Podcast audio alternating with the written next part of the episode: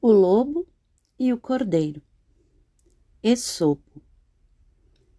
Estirou-se certa vez um lobo sobre as margens de um rio, ao pé de uma colina. Quando, ao erguer o olhar, eis que avista um cordeiro, que começava a beber mais adiante do rio que descia. Eis o meu jantar, pensou. Se somente eu conseguir uma desculpa para capturá-lo, no que então diz ao cordeiro: Como se atreve a perturbar a corrente d'água que eu estou bebendo?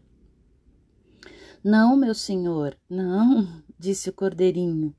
Se as águas estão perturbadas aí acima, não posso ser eu a causa, pois a corrente desce daí, de onde você está, aqui para onde eu estou. Bem, sendo assim, disse o lobo, por que você me insultou há um ano atrás? Não, não pode ser, respondeu o cordeiro. Só tenho seis meses de idade. Não me importa, vociferou o lobo. Se não foi você, foi seu pai. E com isso, saltou depressa para cima do cordeirinho e o comeu. Porém, antes de morrer, ofegou o cordeiro.